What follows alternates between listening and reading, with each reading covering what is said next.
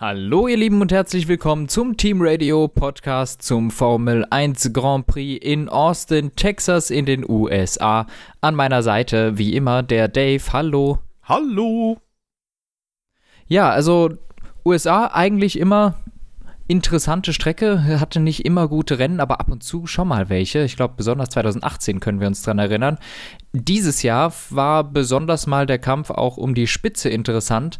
Ich glaube, weiter hinten im Feld gab es zwar auch Positionsverschiebungen, waren aber alle eher taktischer Natur. Bevor wir aber auf das Renngeschehen äh, zu sprechen kommen, würde ich sagen, kann man kurz mal das Qualifying ansprechen. Ich habe es selber gar nicht gesehen, weil ich Frühschicht hatte und es war ein bisschen sauspät und habe deshalb da schon gepennt. Aber du hast es bestimmt gesehen, oder? Ja, richtig. Ähm, gut, so extrem sensationelle Sachen gab es da tatsächlich nicht. Ähm, Im Prinzip gab es einige Fahrer, die sich für Q2 qualifiziert haben, wo letztendlich nur die Reihenfolge, wo sie ganz hinten starten sollten, ausgefochten wurde.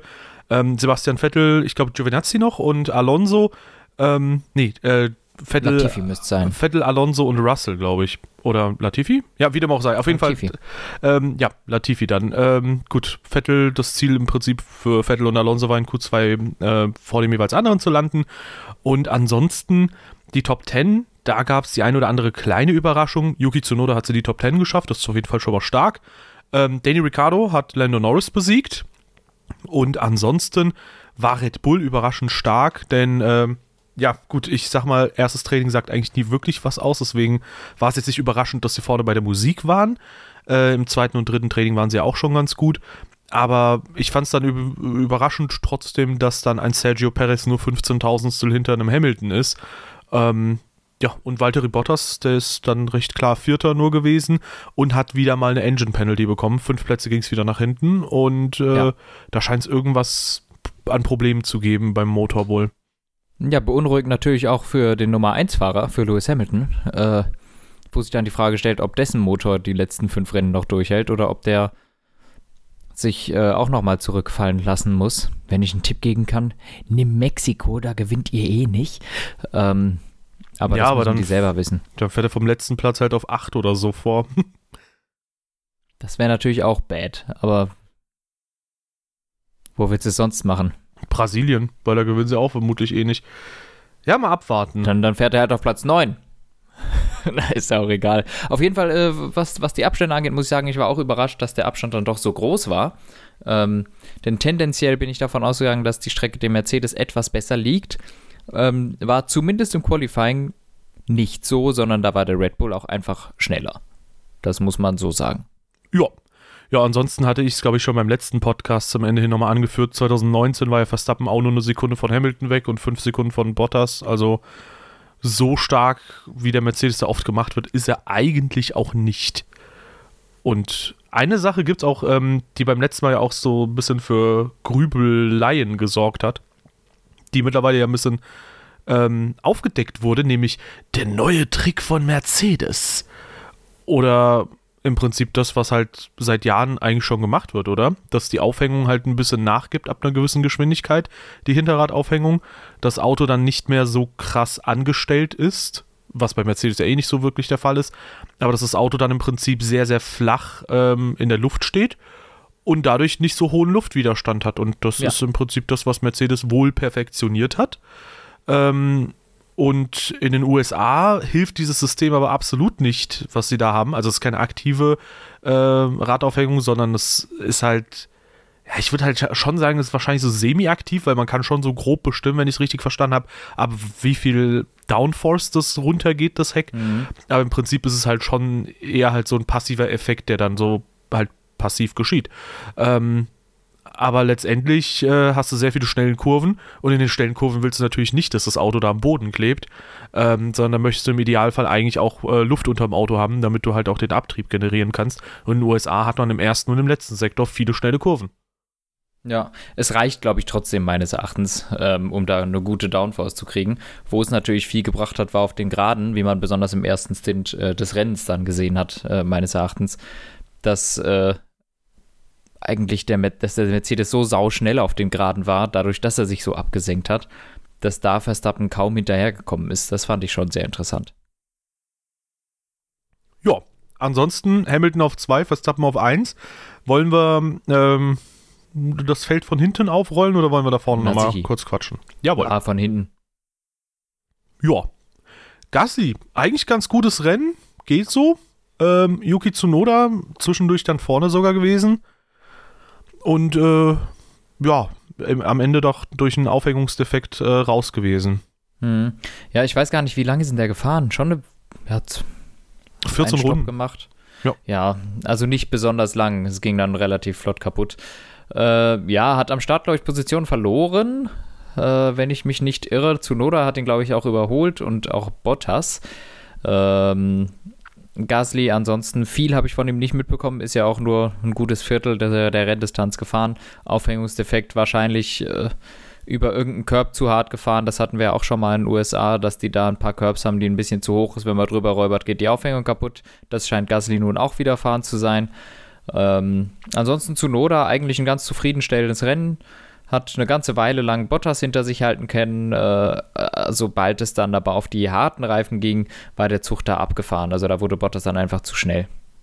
Und äh, Noda ist dann irgendwo im Nirgendwo verschwunden ungefähr. Ja, ich denke mal, rein pace-technisch ist äh, Yuki Tsunoda immer noch nicht da, wo man ihn gern hätte. Richtig. Aber eine Sache muss ich auf jeden Fall schon mal sagen: äh, letztes Mal beim äh, Türkei-GP und jetzt auch in den USA, der hat extrem gute defensive äh, ja, Werte quasi. Also Skills. der kann richtig gut, ja genau, äh, Fertigkeiten. Der kann gut verteidigen. Ja. Ja, danach die beiden Alpinen beide nicht ins Ziel gekommen. Äußerst enttäuschendes Rennen. Zum einen waren sie super lahm, zum anderen äh, sind sie beide mit irgendeinem technischen Defekt ausgeschieden. Weißt du, was für ein technischer Effekt? Ich weiß es nämlich nicht. Äh, es ist bei beiden der Heckflügel gewesen. Bei Alonso hat man sogar gesehen, dass er so leicht nach hinten geknickt ist. Also der war so ein bisschen leicht äh, nach hinten angewinkelt noch. Ähm, also ganz weirde Sache. Bei den anderen scheint es die Aufhängung zu sein, die danach geben. Bei Alpine irgendwie der Heckflügel, was sehr gefährlich werden kann. Ähm, ja, letztendlich äh, enttäuschendes Rennen für beide Alpinen. Ja, und zwischendurch gab es ja auch noch ein paar sehr lustige oder teilweise auch sehr unangenehme Szenen mit Alonso und äh, den beiden äh, Alfa Romeo und Alphas, so. ja.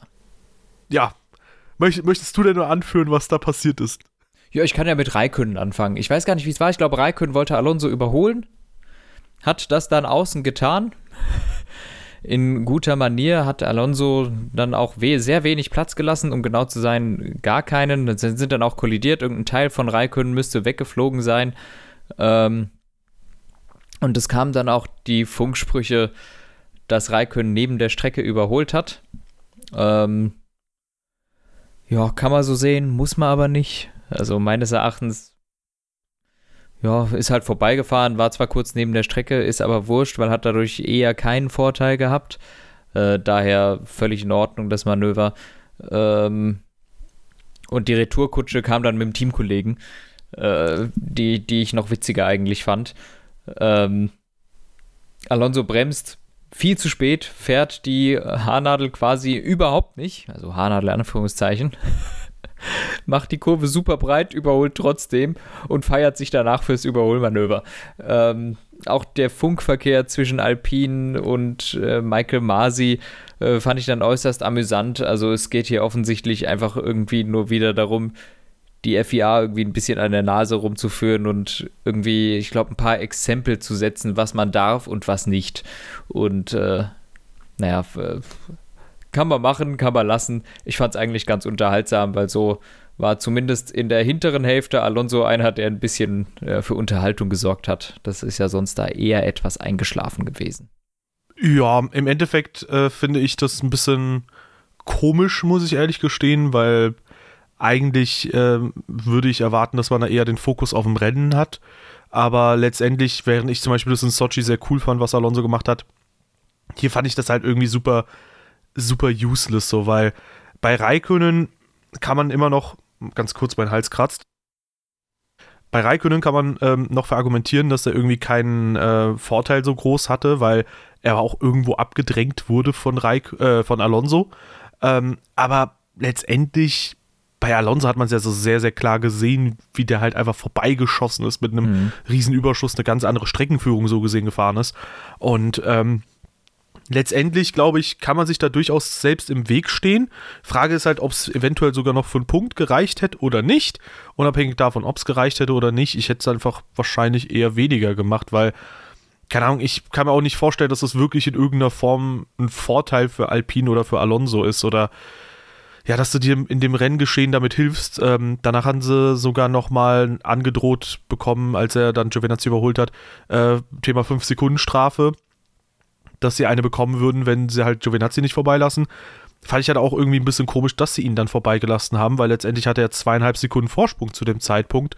Und dadurch, dass er ihn halt nochmal vorbeigelassen hat, die beiden nochmal gefeitet haben. Und in dem Fall war dann Giovinazzi der, der zu weit rausgekommen ist und wieder Alonso überholen lassen musste. Dadurch hat er locker über fünf Sekunden verloren. Also irgendwie war das alles ein bisschen strange da weiter hinten. Ja, das, das ist nie gut gelaufen. Ich äh, bin mir sehr sicher, Punkte hätte es nicht gegeben, äh, weil dafür war der Alpin einfach zu langsam. Äh, ich meine, der war am Ende hinter Raikön deutlich, weil Raikön war viel schneller und äh, Vettel hätte meines Erachtens Alonso auch nicht hinter sich halten können. Ähm, weil du meinst umgekehrt rum? an der Box war. Umgekehrt rum. Alonso hätte Vettel nicht hinten halten können. Ja, ja, ja. Äh, weil äh, ich glaube, Alonso war dann auch auf den falschen Reifen am Ende.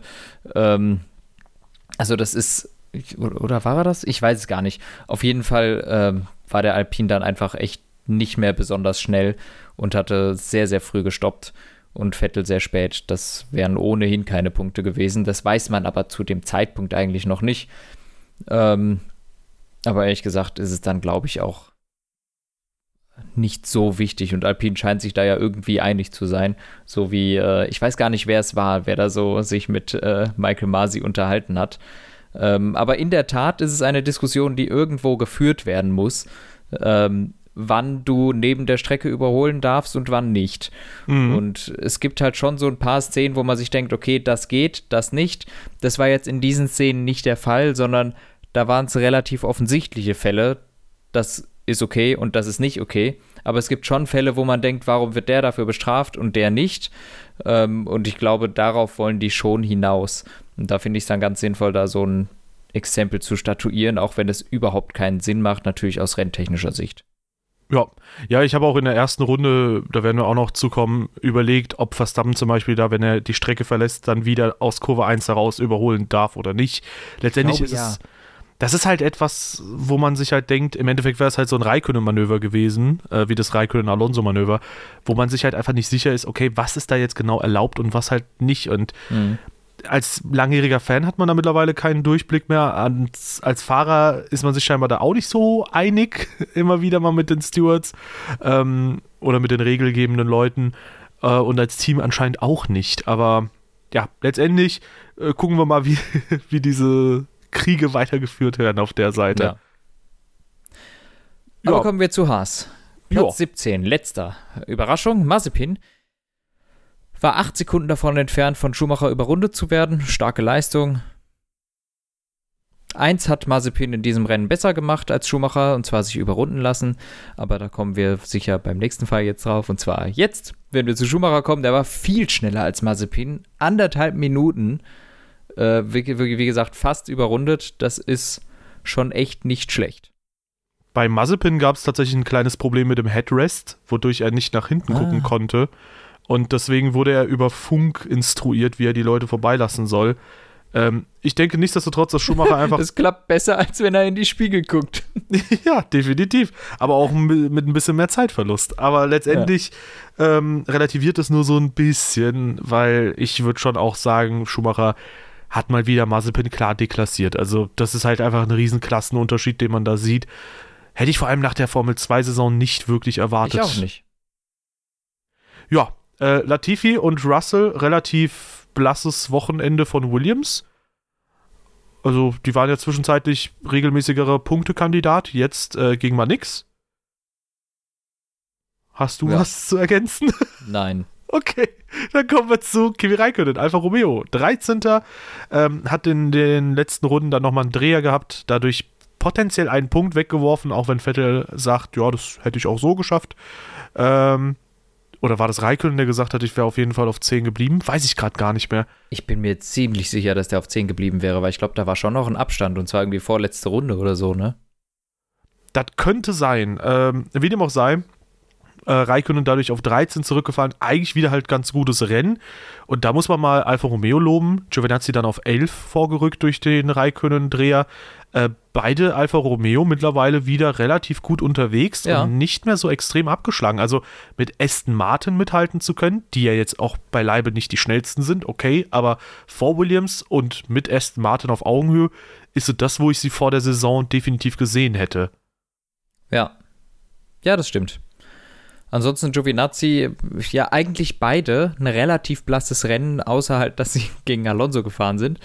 Ähm, gar nicht so viel mitbekommen, waren relativ still und eigentlich knapp an den Punkten dran, nur halt jetzt durch Raikkonens Fehler den Punkt wieder verloren. Ähm, Giovinazzi dadurch halt nach vorne gekommen, aber sie waren sowieso alle relativ eng beieinander. Es war jetzt nicht so, dass der eine den anderen dominiert hat im Rennen. Jo, damit äh, kommen wir zu äh, Aston Martin. Da haben wir bei Sebastian Vettel neue Motorenkomponenten. Bei Lance Stroll ein relativ durchwachsenes Qualifying. Ähm, und letztendlich sind die beiden im Rennen auch nicht so unendlich weit auseinander gewesen.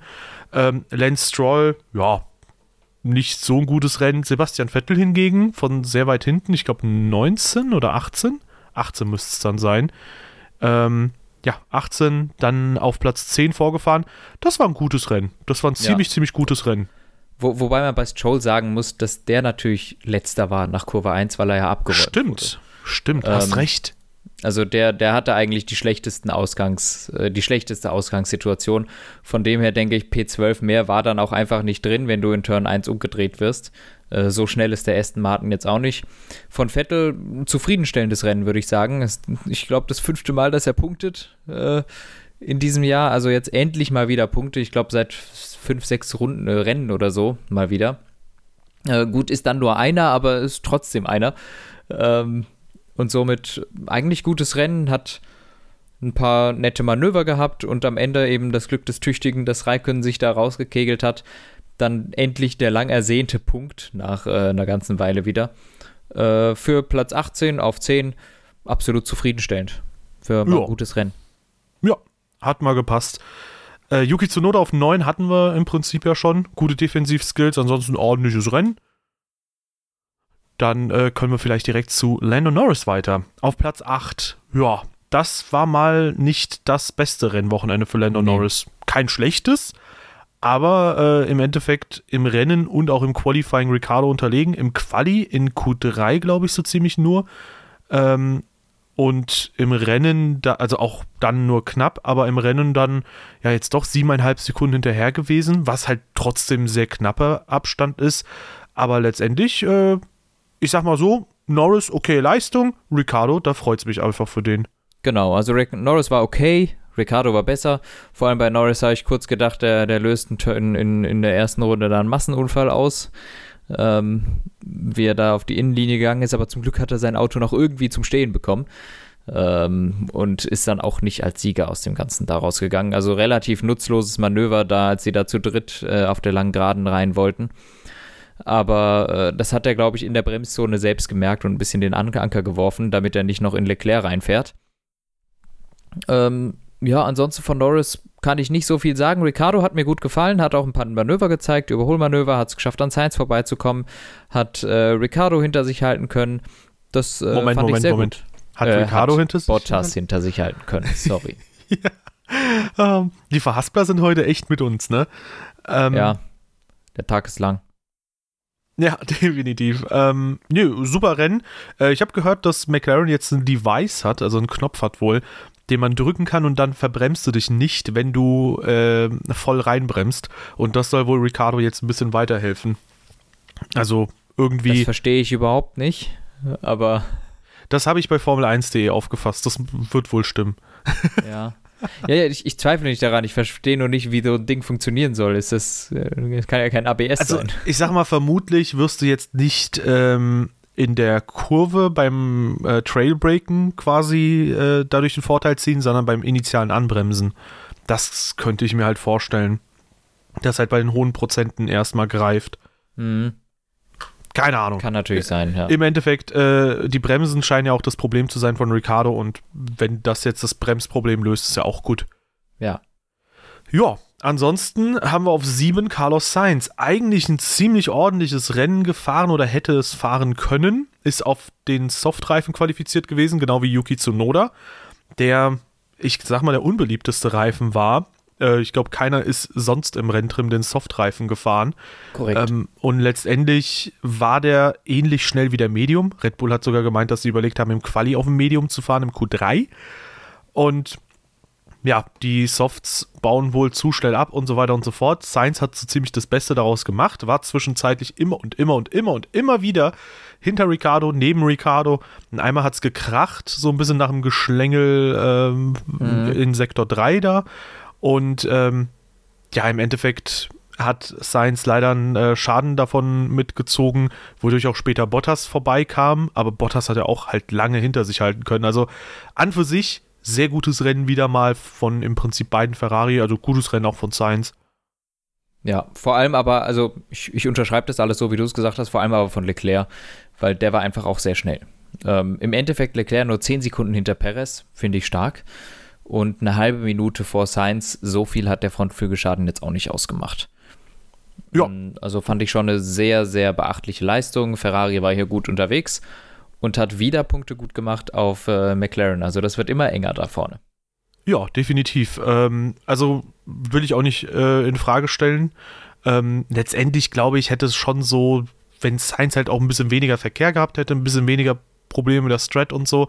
Ich glaube, allein das mit dem Flügel und wenn er an Ricardo vorbeigekommen wäre, das hätte halt schon so rund 10 Sekunden bringen können. Aber ich glaube auch, Leclerc war da dieses Mal der etwas bessere Ferrari und hat einen tollen Job abgeliefert. Mhm, absolut. Ja, ähm, Valtteri Bottas ernüchterndes Rennen, also auf Platz 9 gestartet durch die Strafe. Ja, und im Prinzip leider super, super blass geblieben. Also da war nichts zu sehen von irgendeinem Kampfgeist oder so oder von irgendwie Potenzial, dass er da hätte irgendwie noch halbwegs aufs Podium fahren können oder sonst was. Bottas ist aktuell die letzten vier Rennen, glaube ich, auch echt so ein richtiges Auf und Ab. Also der war in äh, Monza. Monza war ja, glaube ich, äh, sehr gut bei der Aufholjagd. In Sochi gab es wieder Kritik, weil der da ein bisschen zu blass aufgetreten ist. Äh, Türkei hat er super gemeistert. Und jetzt in Austin war er halt wieder nicht gut. Ja. Ja, was soll ich sagen? Also, ähm, ich fand es jetzt auch nicht besonders doll. Er hat eh im ersten Stint hat er eigentlich gar nichts gut machen können, sondern erst als die Harten bei Mercedes draufgezogen wurden, die offensichtlich am Mercedes äh, sehr gut funktioniert haben. Und auch dann hat er eigentlich nur ja, Sainz und Bottas, äh, Sainz, Sainz und Norris überholen können. Und ähm, es ging dann einfach nicht noch weiter nach vorne, was eigentlich nicht sein kann, weil der Mercedes war jetzt schon gut genug, dass er hätte Vierter werden müssen. Ja, oder, oder Fünfter zumindest, weil, ähm, sorry, da bin ich gleich gegen das Mikro gestoßen, ähm, weil wir haben es ja auch in der Türkei gesehen, Ferrari ist auch nicht so schlecht, aber Das stimmt. eigentlich sollte man da die McLaren zumindest dann doch noch erwischen, weil die haben aktuell nicht ihre besten Rennen. Ja, aus irgendeinem Grunde haben die, sind das jetzt schon drei Rennen oder sowas, wo sie nicht so gut sind, nach, äh, nach Russland. Vielleicht ist auch Ferrari Zwei, einfach oder? weggezogen tatsächlich, weil äh, bei Ferrari ist es, nee, nee, das sind schon, äh, schon drei Rennen, Russland, Türkei, USA. Ja, Ähm, genau, aber seit drei Rennen sind, stimmt die Pace nicht mehr, ist falsch. Also eigentlich nur Ah, Türkei stimmt, und in USA. Stimmt, in, in Russland hat es ja gepasst. Ja, Da habe ich nur deine Aussage untersucht und nicht auf. Egal. Ähm, ja, tatsächlich. Also, ähm, ich könnte mir aber vorstellen, dass vielleicht Ferrari einfach auch einen Schritt nach vorne gemacht hat. Die haben hier ein neues Hybridsystem angebracht. Und stimmt, ja. da hieß es jetzt, dass sie in äh, Austin vollen Downforce fahren konnten, ohne auf den Geraden einzubüßen. Und wenn das stimmt, dann ja, können die sich, glaube ich, schon ganz gut auf Mexiko oder so freuen, weil da brauchst du ja viel Downforce durch die hohe äh, Höhenlage. Und Mhm. letztendlich äh, wird das da spannend, denke ich mal. Ja, ja, das sowieso. Ich würde sagen, wir machen jetzt das Podium, bevor wir zu Hamilton kommen. Also erstmal Sergio Perez. Ähm, Hä? Ach so, ja, wegen den, naja, weil wir immer ja, dass wir machen. jetzt nicht Hamilton Okay. machen, ne, sondern jetzt machen wir einfach Podium. Wir, wir machen das Podium, bevor wir zu Hamilton kommen. So, hä? Ja, ja, ja. Nee, äh, Sergio Perez. ist Dritter geworden, Ergebnis gut, Abstand trotzdem 40 Sekunden. Uff. Ja, also viele Leute im Internet äh, diskutieren, dass er ja ohne Wasser im Prinzip da durchgefahren ist. Äh, Fun Fact: Es gab in der Zeit, als das mit den Mindestgewichten noch nicht so gut reglementiert war, auch schon Fahrer, die komplett ohne irgendwas zu trinken die Grand Prix gefahren sind. Und irgendwann hat man gesagt: Alter, das ist ein bisschen zu risky für die ganz schwierigen Rennen. Und Austin ist zwar ein schwieriges Rennen, 30 Grad Celsius gewesen äh, an der Strecke, äh, technisch herausfordernd, aber trotzdem, das macht keine 40 Sekunden aus, dass Nein, du nein. halt kein Wasser hattest. Ja, also im Quali war Sergio Perez definitiv super. Ähm, da verstehe ich auch nicht, warum Max Verstappens Runde so in den Himmel gelobt wird, weil letztendlich war Perez da jetzt so nah dran im Quali wie kaum zuvor bei seinem Teamkollegen. Ähm, Im Rennen war das halt dann aber und also mal ganz kurz schon mal vorgegriffen zu dem Top 2 oder vielleicht können wir da überleiten. Ich finde mal wieder, Verstappen und Hamilton haben halt den Rest des Feldes so ein bisschen deklassiert. Ja, keine Ahnung, ja, anhand, absolut. von, anhand von Perez oder auch von Bottas siehst du ja, ich meine, Perez war Ende letzten Jahres schon ein Fahrer, wo einige Leute gesagt haben, boah, der wird dem Verstappen schon ein bisschen einheizen können oder so. Anhand derer Leistung siehst du ja im Prinzip, dass die da halt auch nur sich bedingt von Ferrari und McLaren abheben können. Ähm, nur halt Hamilton und Verstappen sind halt wieder die zwei, die auffällig häufig einfach komplett vorne wegfahren und diesmal halt 40 plus Sekunden von Perez und Co. entfernt sind. Ja. Wobei man in diesem Fall aber auch sagen muss, dass äh, Perez die schlechtere Strategie hatte mit zweimal Medium, einmal hart. Denn der harte war zweifellos der bessere Rennreifen, wo mit Sicherheit auch einige Sekunden sind. Also diese 40 Sekunden sind nicht ganz repräsentativ, trotzdem ist es zu viel. Ja, Ähm, sagen wir mal 30 Sekunden dann, weil klar, der Ja. harte ist auf jeden Fall besser gewesen. Und das ist schon sehr freundlich, 30. Also 12 Sekunden, ob du so viel verlierst, ist. Aber trotzdem kam, nett gesagt, halbe Minute immer noch zu viel. ja, rechnen wir die Tink Trinkflasche noch mit rein. Na gut. dann, haben wir, dann haben wir auch wirklich Reifen und Trinkflasche in den 12 Sekunden mit drin für das ganze Rennen, finde ich. Ja, richtig. Nee, aber äh, bestenfalls eine halbe Minute, aber trotzdem, die beiden da vorne sind einfach gigantisch gut. Und Ja. wenn man jetzt nochmal auf das Rennen zu sprechen kommen will von den beiden, ähm, Hamilton auf der schmutzigen Seite gestartet, auf Platz 2, einen richtig guten Start erwischt. Ähm, beim Start Verstappen auch nachgegeben, hätte ich nicht erwartet, ehrlich gesagt. Ähm, aber letztendlich scheint es da jetzt quasi, da scheinen sie sich irgendwie einig zu sein in der Zweikampfführung jetzt. Und ähm, dann kam Verstappen rundenlang nicht vorbei an Hamilton auf dem Mediumreifen, war allerdings direkt dran, was für mich so ein bisschen das Signal war, der Red Bull ist auf dem Mediums extrem. Ich Also- glaube, der hätte einen riesen Abstand rausholen können, wenn der auf P1 gewesen wäre. Ja, also ich glaube, der Red Bull ist auf dem Mediums echt überlegen. Ähm, und dann hat halt Red Bull was Brillantes gemacht, nämlich einen Undercut, vor dem sich auch Hamilton nicht verteidigen kann, weil der sonst mitten im Feld irgendwo rauskommt und spätestens Mhm. bei Perez seine Probleme haben könnte. Und ähm, da zeigt sich wieder die Wichtigkeit des Zweitfahrers. Und dann ähm, hat Verstappen letztendlich einen Vorsprung sich rausfahren können und Mercedes hat das eigentlich einzig Richtige gemacht, was du in der Situation machen kannst. Nicht die Strategie irgendwie mitzugehen, sondern im Endeffekt zu versuchen, ähm, dass sie den, das Reifendelta letztendlich grö- größtmöglich machen, dass sie halt Ja. versuchen, äh, gegen möglichst frischen, äh, mit möglichst frischen Reifen gegen möglichst alte Reifen zu fahren. Und deswegen haben sie halt im Prinzip die Stints drastisch verlängert. Und äh, ja, äh, mittendrin dachte ich vielleicht sogar, dass die auf eine Einstop gehen könnten. Hätte vielleicht geklappt, who knows. Das hat ja auch bei Raikkonen 2018 ganz gut geklappt. Ähm, aber im Endeffekt, ja, hat Verstappen dann sehr gut seine Reifen gemanagt und am Ende kam Hamilton ran. Durch Mick Schumacher sogar mal ganz kurz ins DRS-Fenster von Verstappen ähm, und ein bisschen vielleicht zu nah dran. Aber wenn wir mal ehrlich sind, ähm, es gab nie eine Chance für Hamilton, da jemals nochmal die Position gut zu machen. Nee, das Rennen hätte zwei, drei Runden länger sein müssen. Das bezweifle ich, dass es da auch eine Chance gegeben hätte. Echt? Ja. Ich weiß nicht. Also, ich glaube, der, der Topspeed-Vorteil von Hamilton war so drastisch, dass das mit DRS, sobald der 0,8 dran ist, kommt der vorbei. Weil der ist, hat ohne DRS auf den Geraden schon jede Runde 0,3 Sekunden gut gemacht auf, Hamil äh, auf Verstappen. Wenn der dann noch DRS hat und mehr Windschatten, kann ich mir schon vorstellen, dass der da ziemlich vorbeifliegen kann. ich müsste jetzt lügen, aber hatte Hamilton nicht in der vorletzten Runde DRS oder in der drittletzten Runde? Er hatte in einer Runde mal DRS, aber da war er nicht nah genug dran. Das war, da war er nicht im 0,8 oder 0,6, er war 0,9 irgendwas. Ja, ja, aber ich meine ja nur, wenn er halt da schon im DRS-Fenster war, ähm, im Endeffekt konnte er diese Lücke ja nicht halten, sodass ja. er im DRS-Fenster bleibt. Deswegen glaube ich, das Reifendelta war einfach zu klein und letztendlich ist die Dirty Air in den USA zu stark, als dass er da hätte nochmal vorbeiziehen können. Ja, also es ist, es ist fraglich. Ich weiß nicht, ob es geklappt hätte. Ich halte es für möglich, dass es nach zwei, drei Runden geklappt hätte. Es kann aber auch genauso gut sein, dass es nicht funktioniert, weil man hat auch schon gesehen, dass er sich so bei 1,1 Sekunden wirklich schwer getan hat, ähm, näher zu kommen, besonders im zweiten Teil der S's. Ähm, da hat man dann oft gesehen, da geht es dann wieder abwärts. Ähm, ob das dann funktioniert hätte oder nicht, vielleicht nicht. Das kann natürlich sein.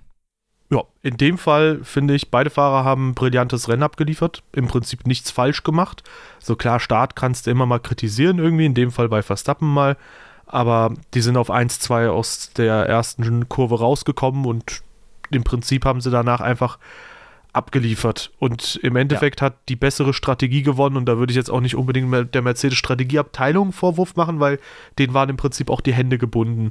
Hamilton waren die Hände gebunden und äh, ja, im Prinzip hatte Red Bull dann halt die Oberhand und Verstappen hat das halt sehr gut umgesetzt und letztendlich war das halt äh, ein sehr starkes Rennen und äh, da sind sich die beiden Kontrahenten äh, oder auch also Teams und Fahrer ähm, auch mal im direkten Zweikampf gegenübergestanden und in dem Fall hatte Red Bull da die Oberhand. Ja, das kann man so unterschreiben. Ja, schön anzuschauen das Rennen. Äh, ich habe jetzt sehr viele Superlative im Nachhinein gehört, denen ich jetzt nicht unbedingt zustimmen kann. Ich finde jetzt nicht, dass es so der krasseste, die krasseste, das krasseste Rennen von Verstappen jemals war oder sonst was. was? Der hat ja, ja, egal. Ähm, aber auf jeden Fall habe ich dann halt gedacht, so, ja, okay, der hat im Prinzip halt, er musste sich ja nicht mal groß verteidigen er hat gegen verwaltet. Hamilton. Genau. Ähm, Im Endeffekt war es halt das und keine Ahnung, wenn man jetzt zum Beispiel mal ein krasses Rennen sehen will, wo jemand über viele Runden hinweg äh, oder auch ein paar Runden hinweg mit einem großen Nachteil sich vorne hält, dann kann man sich mal Bahrain 2018 anschauen, wo Vettel gegen Bottas gewonnen hat. Das war ein krasses ja. Rennen. Aber im Endeffekt trotzdem schönes Ding. Und äh, ja, jetzt ist natürlich die Frage, wie geht's weiter, mein Lieber? Also wir haben jetzt zwölf Punkte Abstand zwischen Verstappen und Hamilton. Das wird ähm, jetzt ein bisschen weniger knapp, aber trotzdem ist es knapp. Ja, der wird aber jetzt größer wahrscheinlich in den nächsten Rennen, dieser Abstand, und dann schrumpft er wieder gegen Ende. Also, ähm, ich glaube, das wird eine interessante äh, WM noch. Äh, ich ich, lehn, ich, ich mach's jetzt mal wieder. Ich glaube einfach, Mexiko und Brasilien da gewinnt Red Bull und Verstappen. Ähm, und dann können die in die letzten drei Rennen mit einem relativ bequemen Vorsprung gehen. Ja, ich würde da jetzt nicht groß widersprechen, weil in Mexiko war Red Bull eigentlich fast immer sehr, sehr stark. Ich glaube, einmal hatte Mercedes mit sehr frühen harten Reifen mal irgendwie einen sehr, sehr guten Clou gehabt. Ich glaube 2019. Ja. Ja, also insofern, das könnte da vielleicht ja auch in Richtung Mercedes schlagen, das Pendel, wer weiß. Aber letztendlich, ähm, ja, Red Bull ist rein pace-technisch da immer sehr gut. Mhm. Auch Ferrari war da pace-technisch schon 2017 ziemlich ordentlich. Da fehlt dem Mercedes vielleicht so ein bisschen was. Andererseits könnte es natürlich sein, ich meine, klar, motorenseits scheint es dem Mercedes nicht so zu liegen, diese Strecke. Vielleicht äh, ist es durch die optimierte Hinterradaufhängung ja dann doch so, dass Mercedes dann einen gewissen Vorteil hat. So viele schnelle Kurven hast du nicht, du hast nur den zweiten Sektor und ähm, ja, du hast ewig lange geraden. Ja. Ja. Schauen wir mal. Also ich wäre auch dabei, dass ich sage, ich glaube eher, dass Red Bull das für sich entscheidet. Ähm, im Sinne der WM-Spannung hoffe ich aber, dass es da noch irgendwie eng bleibt. Ich hoffe, dass es bis zum letzten mhm. Rennen irgendwie ein einstelliger Punkteabstand ist. Im Idealfall weniger als fünf Punkte zwischen den beiden oder so. Und dass wir dann in Abu Dhabi eine Entscheidung haben, weil ich befürchte fast schon, wenn jetzt Red Bull so ein bisschen wegzieht, in den nächsten zwei Rennen halt mit Verstappen nochmal jeweils immer sieben Punkte ausbaut, dann hätten sie 26 Punkte Vorsprung, dann würden für die letzten drei Rennen im Prinzip würde da immer ein zweiter Platz reichen. Selbst wenn Hamilton äh, die schnellste Runde immer holt. Ja. Und das ist vorausgesetzt, dass Hamilton auch wirklich immer Zweiter wird in diesen Rennen. Ja, richtig, stimmt. Perez könnte da auch noch eine Rolle spielen. Also, genau, wenn die nächsten zwei Rennen Verstappen vor Hamilton ausgehen, dann reicht äh, Verstappen immer ein zweiter Platz, selbst ohne schnellste Runde. Ja, also, Ja, gucken wir mal, ähm, wie das wird, ja. Ja, äh, ansonsten ganz kurz nochmal die anderen Fahrer angesprochen in der Tabelle. Äh, fünfeinhalb Punkte jetzt zwischen Charles Leclerc und Carlos Sainz, da bleibt's knapp. Carlos Sainz verliert wieder die Führung im teaminternen Duell. Trotzdem sehr e- enge Kiste. Ja. Und in der KWM ist es halt sehr, sehr knapp. Gut, einerseits zwischen Mercedes und Red Bull 23 Punkte, zwischen McLaren und Ferrari dreieinhalb Punkte und mittlerweile ist auch Alpha Tauri näher dran an Alpine wieder. Die haben nämlich in den letzten zwei Rennen neun Punkte insgesamt aufgeholt, sind jetzt nur noch zehn Punkte entfernt. Das wird Mhm. auch spannend. Ja. Ja, Ja, interessant. ja haben wir, äh, glaube ich, tatsächlich mal durch. Alter, in weniger als 40 Minuten, was ist mit uns los? Ja. Wir müssen, wir müssen komischen Kram effektiv. reden jetzt. Ja, wir müssen irgendeinen komischen Kram quatschen, damit wir wieder auf eine Stunde kommen. Okay. Lass mich überlegen. ja, ähm, ihr Lieben, vielen, vielen Dank für eure Aufmerksamkeit. Wenn euch der Podcast gefallen hat, hinterlasst uns gerne doch eine Bewertung auf der Plattform eurer Wahl. Gerne auch einen Follow auf der Plattform eurer Wahl dalassen und unsere Social Media Kanäle auch checken. Alles in der Beschreibung verlinkt, genauso wie unser Discord-Channel. Da wird auch sehr, sehr viel über Motorsport kommuniziert. Und ansonsten vielen, vielen Dank fürs Einschalten und bis demnächst. Ciao! Ich überlege noch. Bis dann.